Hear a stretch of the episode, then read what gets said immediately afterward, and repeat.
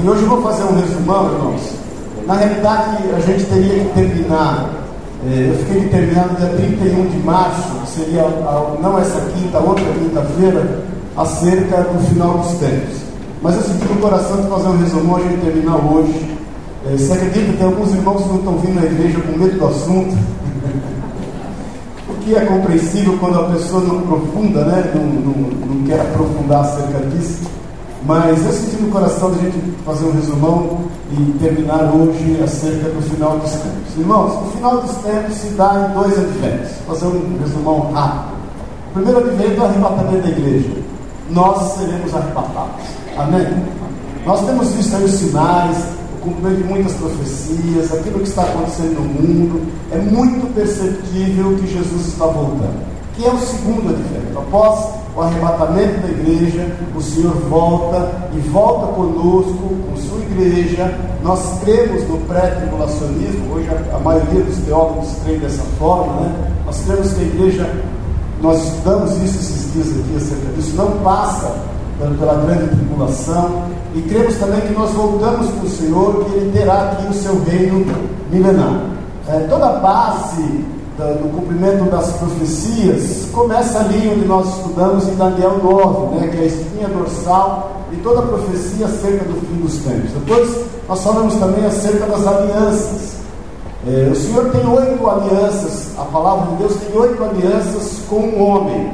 E dessas oito alianças, quatro alianças são atemporais e incondicionais. Amém, querido? Primeira aliança lá no Éden, a aliança edênica. Depois a segunda aliança com Adão, aliança adâmica. A terceira aliança com Noé, aliança noaica. São alianças temporais e condicionais. Era para aquele momento, já se cumpriram, segundo aquelas condições que o Senhor havia estabelecido. Depois tem a aliança abrâmica, que é a primeira aliança redentora, é, fala acerca já do plano, do propósito de Deus para o cumprimento de todas as coisas acerca de Israel, que é uma aliança incondicional e atemporal. Depois tem a aliança, a aliança mosaica, que é uma aliança também condicional e temporal, foi para aquele momento, segundo aquela a lei estabelecida, segundo aquelas condições, já se cumpriu. Depois tem a aliança palestina, que é a segunda aliança redentora, atemporal e incondicional. Depois tem a aliança davídica, que é a terceira aliança redentora, atemporal e incondicional. Depois tem a nova aliança em Cristo Jesus, no sangue dele, que é a aliança incondicional e atemporal. E por que, que ela não se cumpriu ainda se nós já temos a marca do sangue de Jesus sobre a nossa vida? Porque essas alianças dizem respeito a Israel. Amém? Elas não dizem respeito à igreja. A igreja está assegurada no sacrifício de Cristo. Aquilo que Israel vai desfrutar no milênio, nós podemos desfrutar hoje. As promessas mantidas e que serão cumpridas para Israel, o Senhor já tem cumprido sobre nós hoje. Por que, que eu senti no coração de nós estarmos estudando acerca disso? Não só por todo o movimento que tem acontecido, acerca do cumprimento de tantas coisas é, que diz respeito à volta de Jesus, mas que nós pudéssemos crer cada vez mais que aquele que é fiel para cumprir essas alianças temporais e condicionais, vai ser fiel também para cumprir as outras alianças. Ou seja, aquele que é fiel para cumprir as alianças daquilo que ainda vai acontecer. Todas as promessas, nós vamos ler isso rapidinho aqui hoje. Todas as promessas do Senhor acerca do milênio, todas as promessas do Senhor acerca do reino vindouro, todas as promessas do Senhor acerca dos tempos eternos, tudo Ele vai cumprir. Nós vamos estar juntos com Ele como família, Ele tem um propósito de eternidade para conosco. Ora, se Ele é fiel para cumprir, e nós cremos nisso, tudo que há de acontecer, Ele é fiel para cumprir o que está acontecendo na nossa vida hoje, amém, querido? Por isso que eu sempre tenho enfatizado nisso. A maior alegria do cristão, o, o, o, a maior ênfase que o cristão deve dar na sua, no seu louvor, na sua adoração ao Senhor, é acerca das coisas que de vir. É acerca do arrebatamento da igreja, é acerca da volta de Jesus, é acerca da ressurreição daqueles que estarão mortos em, no Senhor e que ainda não foram arrebatados. Essa é a nossa alegria. Hoje a igreja vive muito em função do cumprimento das promessas locais, temporais, daquilo que diz respeito ao nosso, pagamento da nossa dívida, a, a, a pagar o nosso carro, a quitar o nosso apartamento, algumas conquistas. Irmãos, isso tudo está consumado. Amém? O Senhor fala lá em Isaías 1,19: Se quiseres me ouvir, comereis o melhor desta terra. É só você fazer a tua parte. Se você quer ter bom êxito, o Senhor fala isso para Josué quando assume o comando de Moisés. Medita de dia e de noite no livro desta lei e faz conforme tudo nele está escrito. Amém? O Senhor fala isso três vezes para Moisés, para Josué. Fala, eu já te disse, esforça-te, tem bom ânimo, medita de dia e noite no livro desta lei, faz conforme tudo nele está escrito. Onde você colocar as suas mãos, você vai prosperar. Então, aquele que é fiel, nós temos estudado para cumprir tudo quanto há de acontecer, é fiel para cumprir aquilo que diz respeito hoje. Os teus sonhos, os teus desejos, os teus projetos, aquilo que Ele tem colocado no teu coração, acerca da tua família, acerca do teu ministério, acerca dos teus negócios. Amém, querido? Por isso temos que entender, saber, buscar no Senhor aquilo que Ele tem prometido, que Ele vai cumprir, para fortalecer a nossa fé, que nós estamos aqui de passagem. Esse mundo é um mundo de aflições, irmãos. Esse mundo é um mundo de tristeza, é um mundo de dureza, é um mundo que está amaldiçoado por conta da, da queda de Adão, e que produz espinhos, produz abrolhos. A terra está sob a égide, sob o comando de Satanás, que é o príncipe deste mundo. Esse mundo jaz do maligno. Então nós não temos que nos apegar a nada que diz respeito a esse mundo. Paz o Senhor. Enquanto estivermos aqui, Vamos viver na bênção. Então fala para o teu irmão, descansa, meu irmão. Descansa a tua mente, fala ele. Descansa o teu coração, que o Senhor conhece as suas necessidades. Amém? Amém, irmãos? Então nós estudamos esses dias acerca disso, não só das alianças, depois nós estamos, o, o tempo da, da igreja quando arrebatada, nós vamos ser arrebatados, irmão. nós vamos entrar na presença do Senhor, ali nós vamos receber os galardões, alguns irmãos vão receber cinco galardões, nós lemos isso, outros vão receber dois, três, um, quatro, seja lá quantos forem. Eu sei que aqueles que você receber, ninguém vai ter problema, ninguém vai achar ruim que você recebeu três e ele recebeu nenhum, estando com o Senhor já é bom demais. Amém, querido?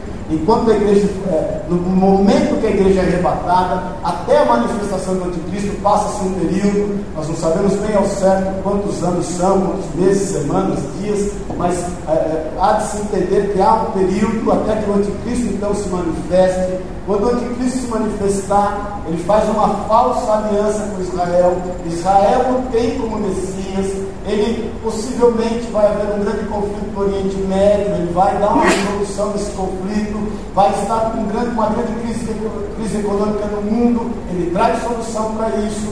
O anticristo se manifesta com a sua trindade satânica, que é o anticristo, a besta fera, que é regimento exército, e o falso profeta, que é um forte poder eclesiástico sobre a terra. A terra começa a viver um forte poder eclesiástico. É a Babilônia, é a meretriz, é aquela que se diz noiva e não é. Amém, querido? Vão haver sinais por parte do falso profeta, prodígios, maravilhas, coisas aterradoras, e as pessoas vão, que não conhecem o Senhor, vão se debruçar perante ela. Por que as pessoas que não conhecem o Senhor? Porque muitos infelizmente, não serão arrebatados. Eu sempre digo que nós teremos uma surpresa no arrebatamento. Muitos que a gente julga que vai, não vai. Muitos que a gente julga que não vai, vai. Então, o apóstolo Pedro nos exorta em amor, dizendo: aquele que está em pé, cuide para que não caia. Então, dê conta da sua vida. Amém, querido? Porque muitos vão ficar. E esses que ficarão, porque conhecem a palavra de Deus, não vão se deixar de iludir. Não vão se deixar marcar pela marca da besta, que diz lá em Apocalipse 13. O Senhor fala que aqueles que aqui ficarem, fogem para os montes, que a bucha é grande. O Senhor fala, ai das grávidas, pela dificuldade de locomoção. Então muitos vão ficar. O Senhor envia duas testemunhas. Essas duas testemunhas falarão do amor do Senhor, pregarão o Evangelho, farão também o papel da igreja, serão mortas em praça pública, ressuscitarão e depois ascenderão aos céus. Aqui vai estar no meio da tribulação os 144 a 144 mil testemunhas. Faz o Senhor, está dando para entender? Está claro, mais ou menos? Todo esse é um contexto, irmão. As 144 mil testemunhas irão também fazer o papel da igreja, vão pregar o Evangelho, vão falar da esperança, vão cuidar dos santos que estão aqui sendo perseguidos, que estão passando por tribulações, que precisam de consolo, precisam de conforto. Eles serão 12 mil de cada tribo de Israel. São judeus que se converterão ao Senhor e farão o papel da igreja. Amém, querido? No meio dessa bucha toda, o que está acontecendo? Nos primeiros três anos e meio, são sete anos de tribulação, abre-se os sete selos. Começa um cataclisma aqui na terra. Deus entra na briga contra o homem. O Senhor manifesta o seu juízo, o seu poder. Depois dos sete selos, na segunda parte dos três anos e meio, porque no segundo três anos e meio, perdão, na segunda parte da grande tribulação, Satanás ele rompe, ele quebra a aliança com Israel e a besta fera começa a regimentar uma, um, um grande exército, a Bíblia diz um exército de um efetivo de 200 milhões de soldados, e eles vão marchar contra Israel. E aí é o seguinte: o Senhor abre então os sete, o Senhor manda tocar então as sete trombetas. Aí é dizimado um terço dos homens. Nós lemos aqui Ezequiel 38 que por sete meses as pessoas não vão fazer nada que não seja enterrar gente. Morre um terço dos homens, um terço da fauna, da flora, todos os animais dos rios, dos mares, dos céus, do, do, do, né, do, do ar, e, e a bucha pega. Não bastando isso, após as sete trombetas, vem os sete castiçais. Paz do Senhor. O que, que acontece então? Então, esse exército todo marchando para destruir Israel. O foco é Israel. Quando eles se deparam, eu falei sobre isso na quinta-feira, eh, eu já vou entrar no resumão de hoje. Eles se deparam numa grande guerra, que é a guerra do Amagedon, que é lá no vale de Josafá, de Resbulon. Nesse vale foi o lugar onde muitas batalhas foram travadas, não só diz respeito aqui na Bíblia, não só as batalhas que já foram travadas ali, no Egito, mas também Napoleão Bonaparte, por exemplo, gravou uma grande, gravou uma grande batalha ali. As grandes guerras aconteceram ali. Esse vale hoje é 100% em domínio judaico. É para ali que Israel vai convergir, vai correr, vai se sentir acuado quando todos os exércitos partirem contra ele. Amém? Antes ainda de entrar na palavra, só pode dar um resumão, fazer uma cronologia. Tem aí, precisa, é, desse movimento todo aí, para a gente efetivamente entrar na volta do Senhor. Então, primeiro, Israel faz uma falsa aliança com a besta e poupa é, a sua terra com uma falsa segurança. Deixa eu ver. Israel, que eu estou no meu aqui, e ocupa, não é poupa, por isso eu que estava estranho, aqui ele me entendeu minha letra. Então, volta lá no favor. Israel faz uma falsa aliança com a besta e ocupa, não é poupa, a sua terra com uma falsa segurança. Depois não vamos entrar versículo por versículo, senão não vão dar conta hoje. Daniel 9, 27. Segundo, o rei do norte invade a Palestina. Se você quiser, irmãos, tem esses versículos todos aí que vão testificando acerca do cumprimento dessas coisas. Amém, querido? Então começa esse movimento da besta fera. Terceiro, a besta fera quebra a aliança e invade a terra. Então, nos três anos e meio, quebra-se a aliança. Estamos falando de um movimento de exércitos, do homem. Amém, querido? Nisso o Senhor já está é, fazendo com que os seus juízos estejam sobre a terra. Quarto, o reino do norte e o reino do sul é destruído é destruído nas montanhas de Israel. Então esses, esses exércitos eles vão se destruindo uns aos outros. O Senhor é quem manda essa confusão para permanecer um só exército, que é esse de 200 milhões de efetivos. Quinto, a Palestina é ocupada pelo exército da besta fera. Tudo é tomado. Sexto, a coligação de um governo único da besta. Tem um só governo. Todos os povos renderão a Ele é, todo louvor, toda adoração. Irmãos, é muito claro que, os, que aquilo que, os, que Satanás já tem feito acerca de domínio, de controle na vida das pessoas. Hoje, aquilo que você menos tem é privacidade. até presidente está sendo mapeado.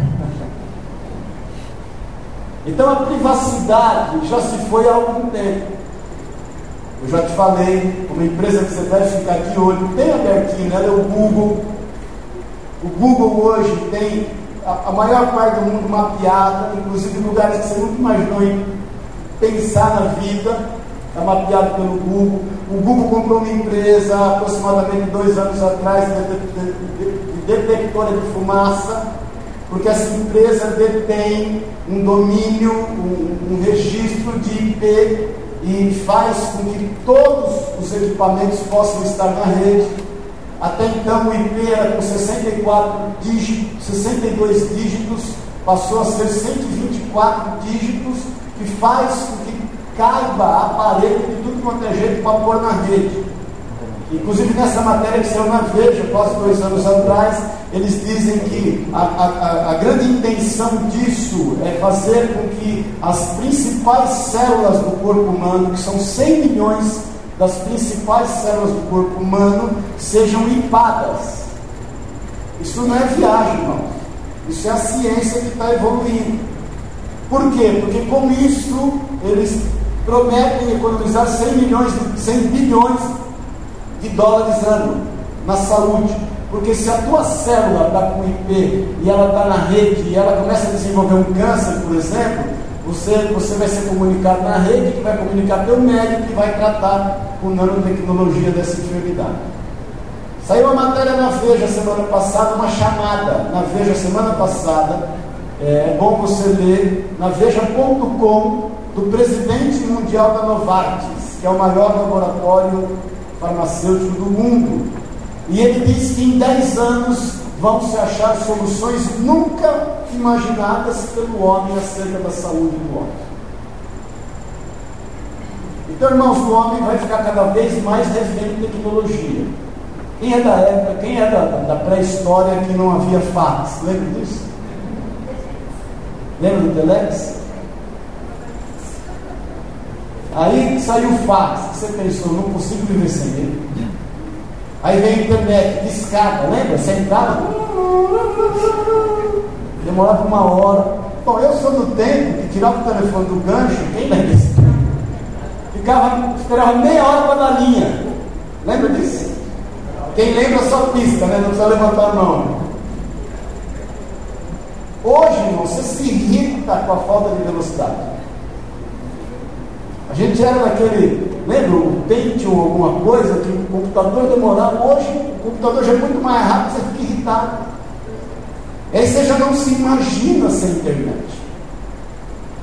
Como é que você se imagina sem celular?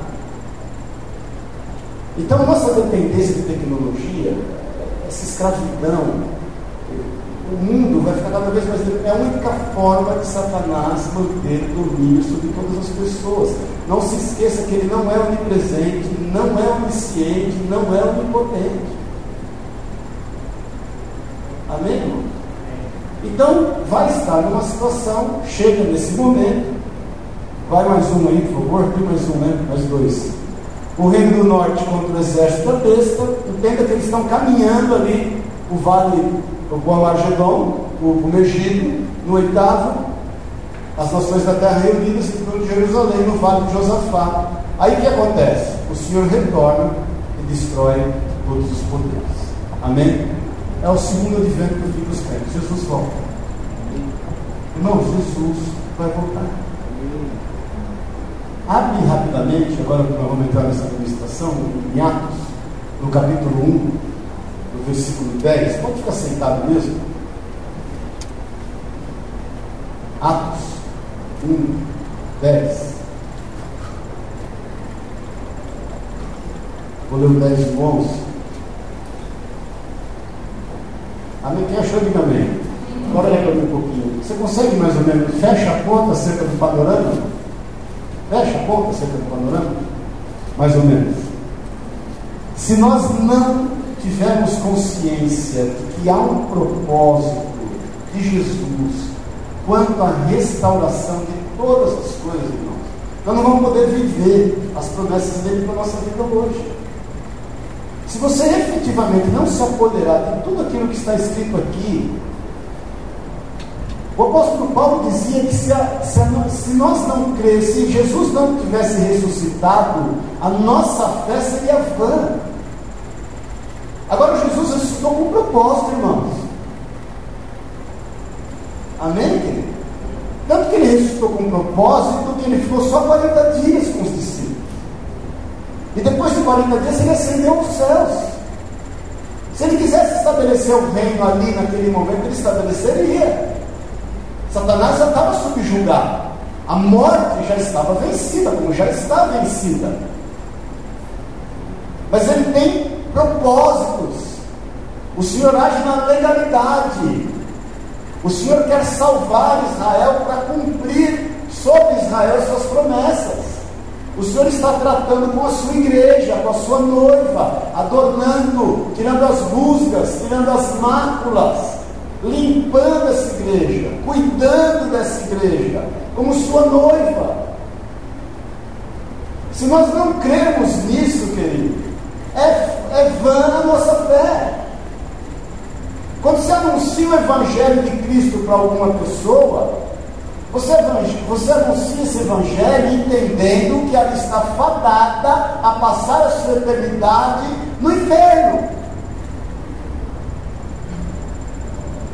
A palavra de Deus diz que o Senhor, pela sua graça e misericórdia, nos tirou do império das trevas e nos transportou para o reino do Filho do seu amor. É ali que nós estamos. A palavra de Deus diz em Efésios que nós estamos assentados com Jesus já nas regiões celestiais.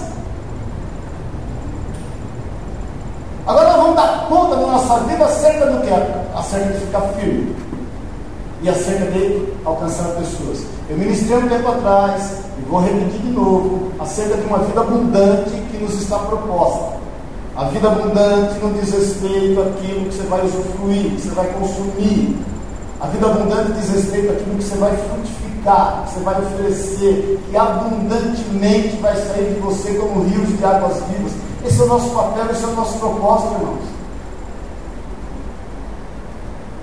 Vamos caminhando de bênção em bênção, de glória em glória, de fé em fé, a despeito das adversidades, das lutas, dos problemas. O Senhor nunca falou que nós não teríamos aflição. A palavra de Deus fala acerca da parábola das duas casas que são tomadas por tempestades. As duas casas foram arrojadas igualmente. O sol se põe sobre justos e ímpios. As duas casas são, passam pela mesma tormenta, na mesma intensidade, no mesmo grau, na mesma grau de dificuldade. A única diferença é que a casa do justo não cai.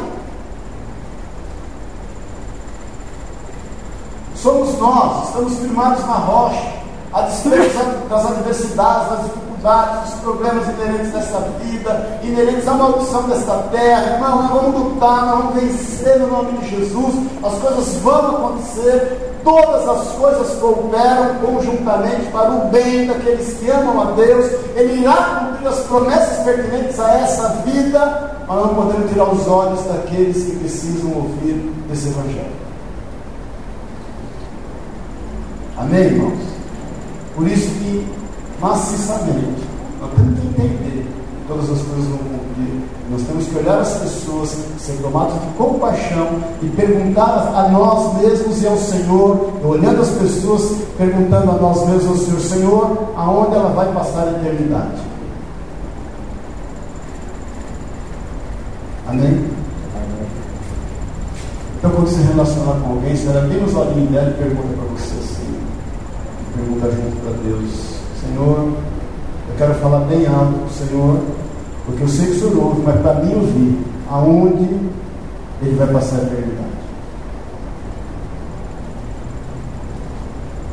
Antes de você julgar quem quer que seja, antes de você ficar bravo, quem quer que seja, antes de você amar quem quer que seja, Antes de você negociar com quem quer que seja, olha bem nos olhos dessa pessoa e pergunta: onde ele vai passar a eternidade? Esse é o seu papel. Amém? Então, Atos 1 vem corroborar acerca disso no versículo 10.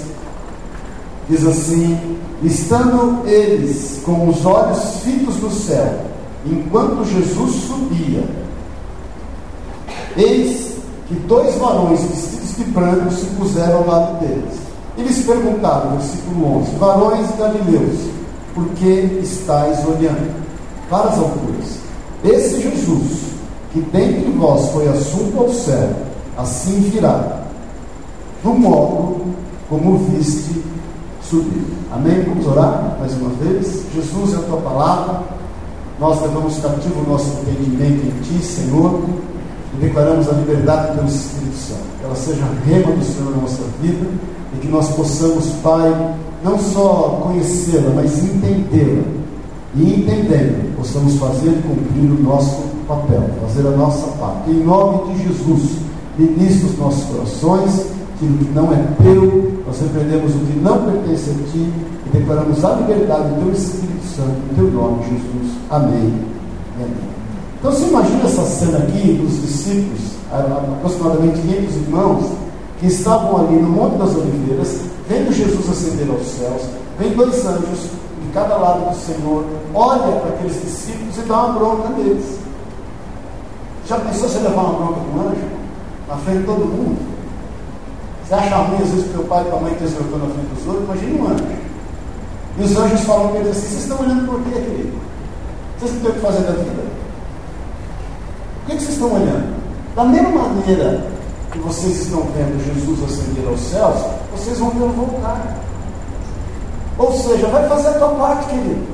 Porque a parte dele está sendo bem feita. Vocês têm o que fazer.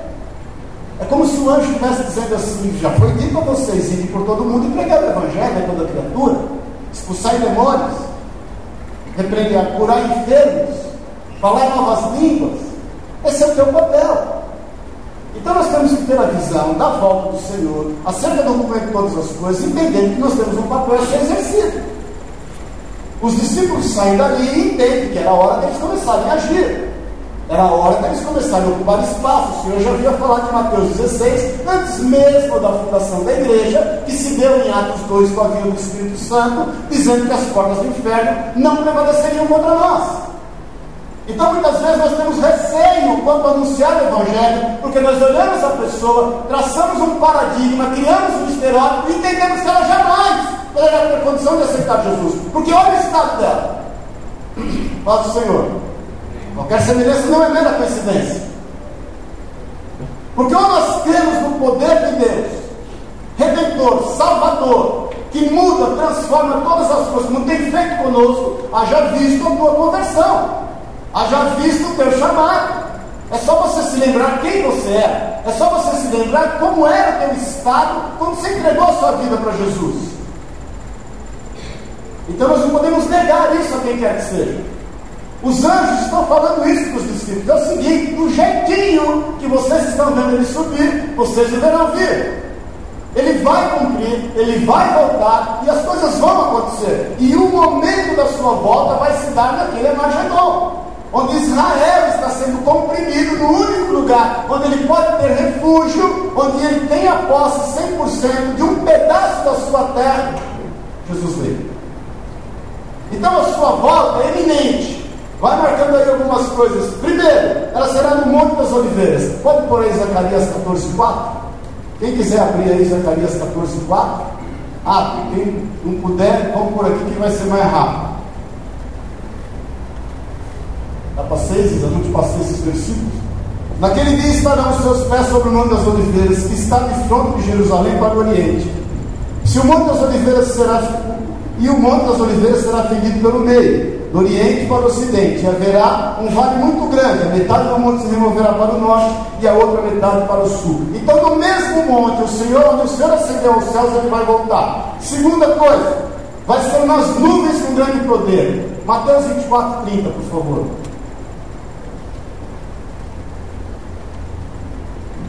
Quem está vivo que jumeie. Então aparecerá no céu o sinal do Filho do Homem, e todas as tribos da terra se lamentarão, e verão vir o Filho do Homem sobre as nuvens do céu, com poder e grande glória. Olha aqui para mim. Sabe quem são esses que vão se lamentar? Aqueles que duvidaram do cumprimento de todas as coisas. Ou aqueles que não duvidando se esqueceram. Se nós estamos no meio dos anos da nossa vida, eu faço sempre essa reflexão. Vou fazer 55 anos agora. Qual é a reflexão que eu faço? Os últimos 20 voaram. Voaram. Eu lembro, há 20 anos atrás, estava nascendo Davi. Parecia um sorvete de bola de massa. Cabeça bem grande, pequenininho, todo enroladinho, parecia puxado. Esses 20 anos voaram. Quando eu falei isso, eu fiquei em luta comigo lá a cara dela. Mas é verdade, o menino só usa mulher normal agora. Lá filho de baiano. Né, cara? Filho, não, eu sou, eu sou filho de baiano, mas filho de peixe não é peixinho? Então, filho de baiano, baianinho, neto de baiano também. Ele é meu também. É. Ele é meu também, ela vem de Ceará, olha lá. Olha. Melhor Deus. Voltando para a Bíblia, linda ali é. Voltando para. Os últimos 20 anos voaram, querido. Faz uma reflexão na sua vida. Como serão os próximos 20?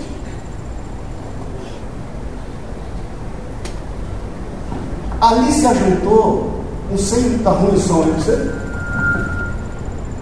Ali se ajuntou um sem número de pessoas. Eu estou falando um sem número de pessoas. E ou duvidaram, ou se esqueceram que Jesus voltaria. Você quer estar lá ou você quer estar voltando com Jesus? E vou mais, a questão é onde você vai estar, porque seguro você já está. A questão é onde estará aqueles a quem você ama, ou inclusive aqueles a quem você não ama. São os talentos que são escondidos. Amém? Vou só aqui para você não ficar em lutas. Apocalipse 1, 7 que diz ali? Apocalipse 1, 7.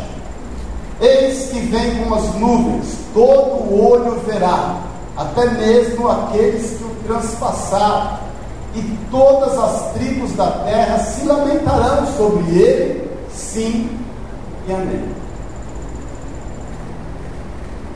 Irmãos, isso aí é igual você pegar, é, assim, comparando de forma banal, o resultado da loteria na segunda, quando você tinha na sexta e não jogou. Você olha e fala, meu, eu tinha os números amarrados, né? nós não jogamos para honra e glória do Senhor, porque nós temos o Senhor pode nos dar infinitamente mais do que pedimos ou pensamos, mas aquele sentimento de que você sabia que poderia ser aquilo, mas você hesitou e não pegou aquele caminho.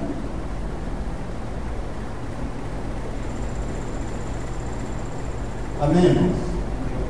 Você teimou quanto à carreira que foi proposta. Não é o nosso caso para honra e glória do Senhor. Mas eu já te falei, irmãos. O Senhor fala que nós não devemos ajuntar tesouros na terra, que a traça e a ferrugem corrói. Você não vai poder levar nada para os céus. A única coisa que você pode levar para os céus é gente. Amém? Gente você pode levar. O resto não vão poder levar nada. E cada vez que você encaminha gente para o Senhor, o coração do Senhor pulsa por gente, gente, gente. Se você pudesse ouvir o batido do coração de Deus, seria gente, gente, gente, gente. Esse é o teu tesouro nos céus. Amém? Ainda acerca da volta do Senhor. Mateus 25, 31. Diz assim: Quando, pois, vier o Filho do Homem na sua glória, e todos os anjos com ele, então se assentará no trono da sua glória. Ele vai, ele vai derrotar o inimigo e vai assentar-se no seu trono. Você quer ver Jesus reinando sobre a tua vida, querido? Quer ver de forma literal? Vai acontecer de forma literal. É o que a palavra de Deus nos diz. E nós cremos nela. Ele não só vai sentar-se no seu trono, mas Jeremias 23, 5 e 6 diz que vai ser sobre a terra. Jeremias 23, 5 Eis que vem dias, diz o Senhor, em que levantarei a Davi um renovo justo. Olha a aliança davídica aqui. e sendo rei, reinará, e procederá sabiamente, executando o juízo a justiça onde? O juízo e a justiça onde, querido? Na terra. Versículo 6. Os seus dias Judá será salvo. Lembra-se da aliança? A salvar Israel. Israel habitará seguro. É o seu retorno, reinando na terra. E este é o nome que será chamado: O Senhor, justiça nossa. Quer dizer, Jeová se declinou, né? O Senhor, ou Jeová Nissi. O Senhor é a nossa justiça. Então, o seu reino milenar será na terra. Jeremias 3,17. Aonde ele vai estar reinando? A partir de onde? Diz lá, naquele tempo chamarão aqui a Jerusalém, o trono do Senhor. E todas as nações se ajuntarão a ela em nome do Senhor, a Jerusalém, e não mais andarão obstinadamente, segundo o propósito do seu coração maligno. O Senhor vai dar jeito. Amém, querido? Então, não é o caso, mas se você souber de alguém que vai ficar aqui, ou se você ficar porventura, eu não gostaria, nem quero, em nome de Jesus, vai para Jerusalém. Faz como Forrest Gump, vai correndo e vai para Jerusalém. Fica lá até passar os sete anos. Vai de caverna em caverna, de buraco em buraco, e vai para Jerusalém. É de lá que o Senhor vai reinar. Aí você me pergunta como vai ser isso? É um mistério. Por quê? Porque pessoas entrarão no milênio com corpos normais como nosso. Amém? Por quê? Porque a igreja foi arrebatada, a igreja volta com Jesus, o seu corpo é glorificado. O que nos leva a entender que as dimensões espirituais serão abertas. Não se esqueça que no meio da tribulação, Satanás, quando os anjos malignos, demônios serão precipitados em terra. Já existe um estudo da nova era que diz acerca disso, antigo esse estudo, que os, os, os, os ímpios, segundo a nova era, os, os não merecedores serão retirados desta terra e que os extraterrestres invadirão aqui. É nada, é demônio vai ser precipitado em terra aqui. As dimensões serão abertas. Hoje nós não vemos, mas nós sabemos que há anjos aqui. Amém? Você crê que há anjos aqui? Você crê que quando você sai de casa, os anjos do Senhor estão ao redor de todo mal? Você, você, não anda pelo que vê, mas você anda pelo que sabe. Quando for descortinado, não se esqueça que o apóstolo Paulo diz hoje nós vemos como por reflexo, lá em Coríntios 13, mas um dia nós veremos o que é perfeito. Então vai ser descortinado. Vai haver ali uma junção do espiritual com o material. E Jesus de Jerusalém reina sobre a terra. Vai haver indústria, vai haver emprego, vai haver prosperidade, mas ele vai enxugar do olho toda lágrima, vai haver longevidade, vai haver justiça, porque é um reino teocrático que Jesus está reinando. Irmãos, essa é a nossa esperança, querido. Você acha que nós vamos aguentar de uma por quanto tempo? Isso para mim. Você já está orando, né, para sair logo. E o pior não é isso, é que sai aqui, mas não sabemos qual o outro incompetente que vai assumir, porque não tem um bom. Mas esse é o reino dos homens. Amém, irmãos?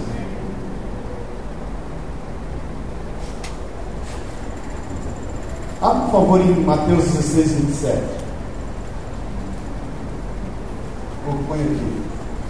Porque o Filho do Homem há de vir na glória de seu Pai com seus anjos, então retribuirá cada um as suas obras.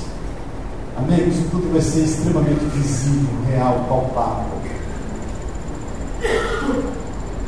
Amém? É palpável, é real, é verdadeiro.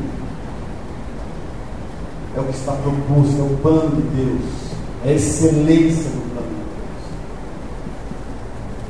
Aí o que vai acontecer? Nós vamos entrar no milênio, vai ser governo e governados. Nós cremos nisso. O Senhor vai reinar vai governar, vai ser um tempo de adoração e é um tempo em uma relação entre os santos vivos e os santos ressurretos. Como vai ser, eu não sei, querido. Qual é a matéria do corpo glorificado? Também não sei, eu já te falei. Eu, como gosto de cozinhar e de comer, dou glória a Deus que aparelho digestivo eu sei que tem. Porque Jesus, lembra-se disso? ele aparecia com os discípulos, então é um corpo que se é uma matéria que se, se locomove com muita velocidade, do nada ele aparecia, Jesus estava, os discípulos estavam lá trancados, com medo ele aparecia e falou, paz seja convosco. Lembra disso? Os discípulos no caminho de Emaús ele aparecia, eles não reconheciam por impedimento deles. Depois eles o convencem, ele senta e come com eles. Antes disso, quando os discípulos lá em João 21 vão pescar, lembra-se disso? Não tinha que fazer na vida, então vamos pescar ele, Pedro mais sete. E aí Jesus vem da praia, manda lançar a rede no lugar certo, eles lançam, tem a pesca maravilhosa, depois de uma noite de frustração. Quando eles voltam, Jesus já preparou ali um pão e um peixe. Então, o corpo glorificado, que eu não sei qual matéria é, mas é uma matéria já restaurada pelo Senhor, pelo menos aparelho digestivo ele vai ter. Você vai ter olho azul, verde, branco, você vai ter calvície, não vai. Se a unha vai cravar ou não, não sabemos. Vai entender? Vai saber que é perfeito. Amém? Quem é crente aqui, diga amém. amém. Então creia, querido. Crente tem que crer. É isso que nos espera. É por isso que nós acordamos todos os dias. É por isso que nós falamos do amor de Deus, é por isso que nós suportamos os dias maus. Amém? E aí vai ser preparado para o estado eterno. Vamos terminando já aqui. Vai haver essa purificação para remeter. Depois de mil anos, Satanás é solto. Entenda que a besta fera e o falso profeta já foram para o lado de enxofre e fogo. Satanás é solto depois de mil anos. Aí você me pergunta, por quê? Também não sei. Jesus tem um propósito. Ele está trabalhando na restauração. Olha, irmãos, imagine Jesus reinando por mil anos. Um reino teocrático, a visão aberta, sem dimensão entre, sem, sem limite de dimensão entre o que é espiritual e o que é físico, e Satanás é solto. A Bíblia diz que depois de mil anos ele ainda sai e engana as nações. Olha a habilidade de Satanás em enganar e a habilidade do homem que cai em armadilha. Como está se tratando de regeneração, o Senhor permite, é como se estivesse passando uma peneira, cada vez mais uma peneira mais fina. O Senhor vai permitir que haja então esse engano. Ele vai ainda regimentar exércitos, se levantar contra o Senhor, contra o reino teocrático. Aí você pergunta, mas por que o Senhor já não destruiu? É o Senhor que está fazendo, e é o Senhor que sabe todas as coisas. É o que está escrito na palavra de Deus. Amém, querido? Isso está em Apocalipse 20, 23. 20, perdão, 2 e 3. Apocalipse 20, versículo 2, ele prendeu o dragão, a antiga serpente, que é o diabo Satanás, que amarrou por mil anos. Versículo 3. Lançou no abismo, o qual fechou o seu sobre ele, para que não enganasse mais as nações, até que os mil anos se completassem. Depois disso é necessário que ele seja solto por um pouco de tempo. Aí você vai falar, ah, Senhor, por quê? Vendo. Vai no versículo 7, do 7 a 9. Ora, quando se completarem os mil anos, Satanás será solto da sua prisão e sairá enganar as nações que estão nos quatro cantos da terra, Gog e Magog, cujo número é como a areia do mar, a fim de ajuntá-las para a batalha. Ó, afronta. Versículo. É isso. E subiram sobre a largura da terra e cercaram o arraial dos santos e a cidade querida, mas desceu fogo do céu e os devorou. Você pode dar uma glória a Deus aí? Para de ficar estarrecido. Isso aí, o Senhor vai agir assim. Amém, querido? Amém, amém? Abre, por favor, em Gênesis 3, 17, 18. O porquê disso? Porque a terra tem que ser julgada. Gênesis 3, 17 diz assim: E ao homem disse: Porquanto destes ouvido a voz da tua mulher, e comesse da árvore que te ordenei, dizendo: Não comerás dela, maldita é a terra por tua causa. Em fadigas comerás, e dela, todo, dela todos os dias da tua vida. Vamos 18. Ela te conduzirá espinhos e abrolhos e comerás das ervas do campo. Então a terra ela está sob maldição. Ela tem que ser julgada também. A natureza. Vai em 2 Pedro 3, 10 e 13.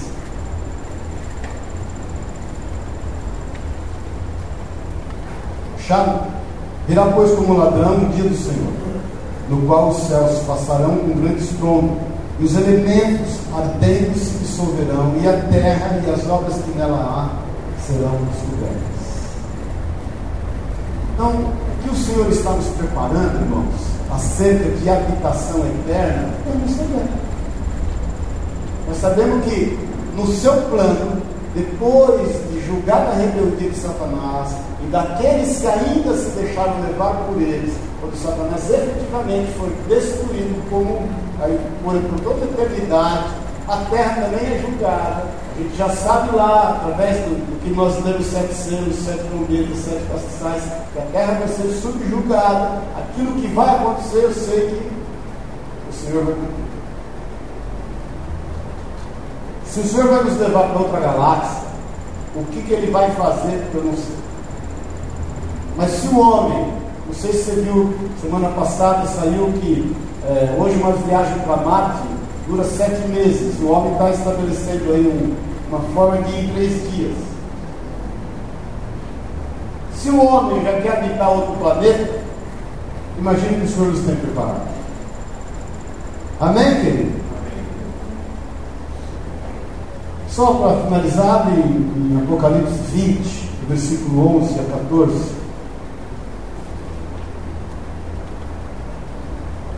Diz assim: E vi um grande trono branco, e o que estava sentado sobre ele, cuja presença fugiu a terra e o céu, e não foi achado lugar para eles, doze. E vi os mortos, grandes e pequenos, em pé diante do trono. E abriu-se os livros, e abriu-se outro livro, é o da vida. E os mortos foram julgados pelas coisas que estavam escritas nos livros, segundo as suas obras. 13. O mar entregou os mortos que nele havia, e a morte e o Hades entregaram os mortos que nele havia. Foram julgados cada um as suas obras. 14. E a morte e o Hades foram lançados por fora do lago de fogo. Esta é a segunda morte do lago de fogo. Irmãos, você já deve ter ouvido falar muitas vezes você nasce duas vezes para morrer uma vez. Porque nós não temos parte na segunda morte. Ou você nasce uma vez para morrer duas vezes. A Bíblia diz: bem-aventurado aquele que não tem parte na segunda morte. Eu, em 1986, tive um arrebatamento. E diante do Senhor, eu me lembro quando o Senhor me recebeu, eu olhei do meu lado esquerdo, eu vi assim muita gente, e um trono. Eu, eu não tinha a menor noção de, desse versículo. Eu não tinha, nunca tinha estudado acerca dos tempos. E aí o Senhor veio e me fala assim: esse, esse julgamento não é para vocês. E nós começamos a voar e ele mostrar coisas inenarráveis.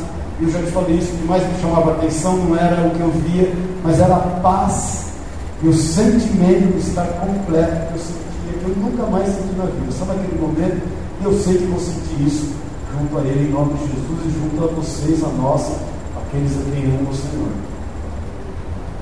Isso, irmãos, é verdadeiro. Quantos vão estar lá nesse julgamento para a segunda morte?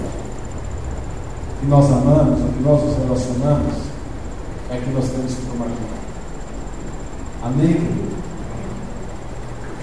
Abre, por favor, em. Vamos estar em pé, 1 João 3, 2.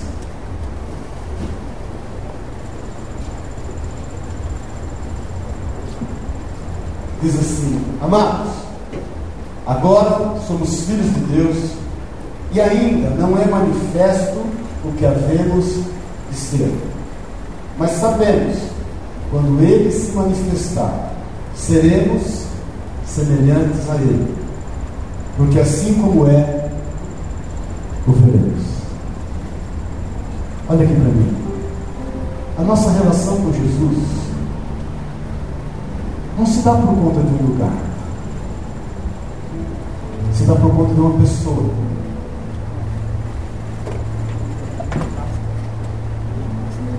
O melhor lugar para nós estarmos, você sabe disso, é o centro da vontade de Deus. Isso é o melhor. O lugar mais seguro para nós estarmos é o centro da vontade de Deus. Não é um lugar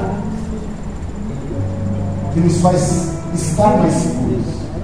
Muitas vezes um lugar pode nos fazer sentir mais seguros. O que não quer dizer que ele é o mais seguro. O lugar mais seguro é o lugar que Deus tem permitido que a gente esteja. Porque a nossa relação com Jesus não diz respeito a algum lugar, Ele é o lugar. É Ele o lugar.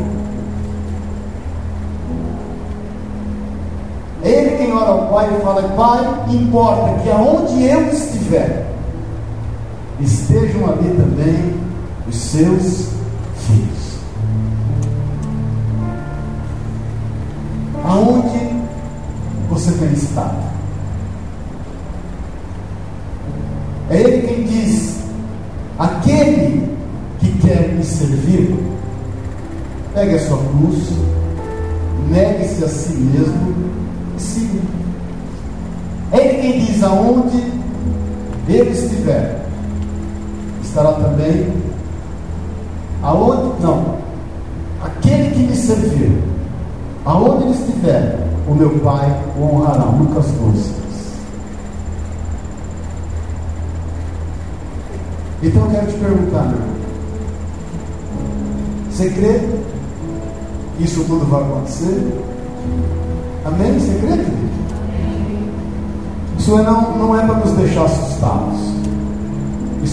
para deixar esperançosos.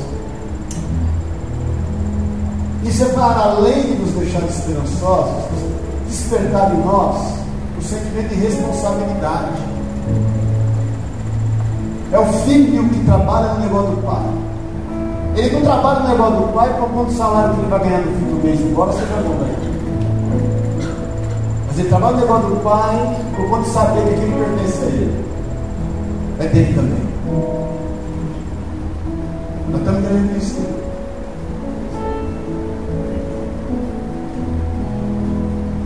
Então que nós sejamos como aqueles discípulos que estão olhando Jesus ascender aos céus e que haja em nós a sensibilidade de ouvirmos o anjo falar, porque estás olhando.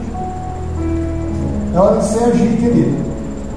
É hora de você ocupar espaço. É hora de você viver a carreira que está proposta. Buscando o reino dos céus, toda a sua justiça em primeiro lugar.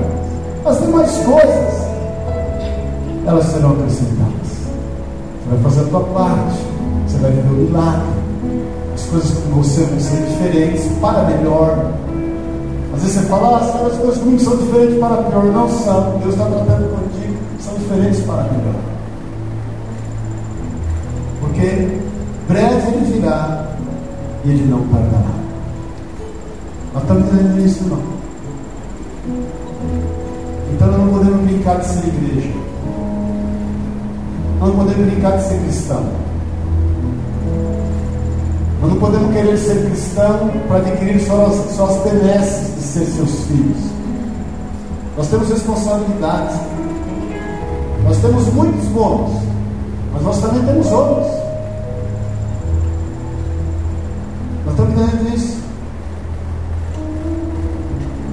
Então siga a carreira que te está proposta. Cumpra o teu papel. O mundo vai ficar cada vez mais doido mas nós somos o sal desta terra e a luz desse mundo. As coisas só não estão piores no mundo, porque nós estamos aqui no mundo. Amém? Então ir para Paulista é excelente, é lindo. Mas falar do amor de Deus é a maior manifestação não se conformar transformar este mundo, o presente século, que você pode Ter senso ecológico é excelente. Mas não se esqueça que Hitler era vegetariano tratava muito bem seus animais. Da mesma forma que ele estendia a mão para dar um pedaço de pão para o cachorrinho que ele tanto amava, ele, com aquela mesma mão ele assinava a morte de milhares de pessoas. Então ter consciência ecológica é excelente. Mas nós não podemos olhar as pessoas e não enxergá-las.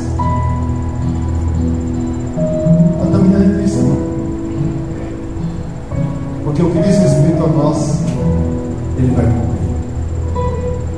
seus olhos na liberdade.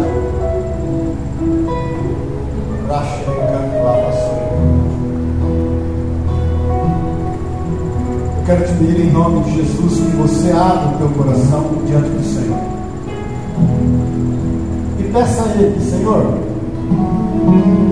me faz sensível.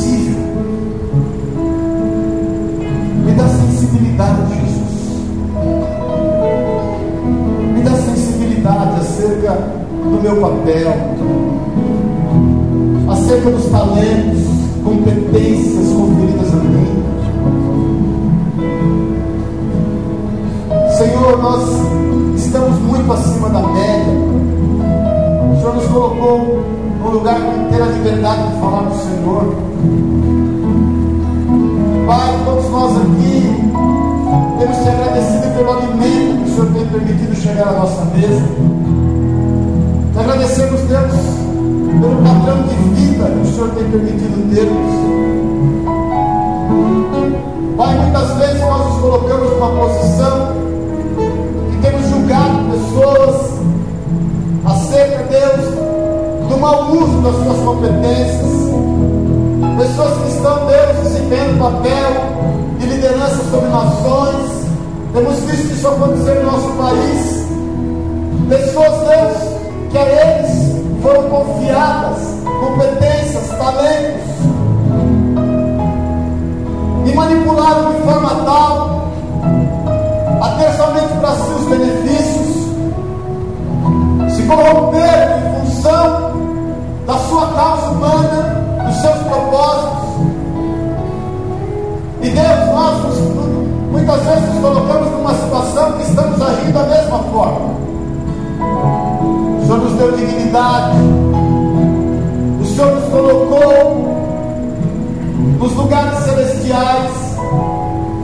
A tua palavra diz que nós estamos num alto retiro. O Senhor nos tem livrado de todo o mal, tem acampado os seus anjos ao nosso redor, tem nos abençoado com toda sorte de bênçãos. E nós temos nos deixado levar por interesses puramente, meramente pessoais. Nós queremos nessa noite pedir perdão. Temos sido ávidos, rápidos a julgar aquilo que temos visto e ouvido, e temos nos esquecido de tirar a trave dos nossos próprios olhos. O Senhor nos conferiu, Pai, autoridade e poder sobre esta terra, potestades. A tua palavra diz que nós somos reis e sacerdotes mas nós temos nos corrompido com aquilo que nos diz respeito. E eu te falo, meu irmão, minha irmã, aquele que tem ouvidos, ouça. Pai, na tua presença, nós queremos te pedir perdão. Perdoa, Deus, se a nossa consciência tem cauterizado, se o nosso coração tem endurecido, Perdoa, Deus, que temos muitas vezes convivido há anos com a tua igreja, com as pessoas da tua igreja que compõem o teu corpo, mas temos carregado dentro de nós, Senhor, decepções, traumas, medos, angústias, e isso nos tem feito calar. Nós não queremos nos calar. Nós não queremos deixar de crer, Pai, que quando olharmos para quem quer que seja e dissermos a ela que o Senhor é as ama, que o Senhor tem poder, que o Senhor cura, restaura, transforma, salva, livra, e que isso realmente aconteça nessas vidas em nome de Jesus. Tira toda a dureza do coração da tua igreja, na face da terra. Nós oramos a ti pedindo perdão pela tua igreja. Tira todo conformismo, tira todo secularismo e vem nos vivificar, vem nos restaurar e vem mover a nossa vida em nome de Jesus.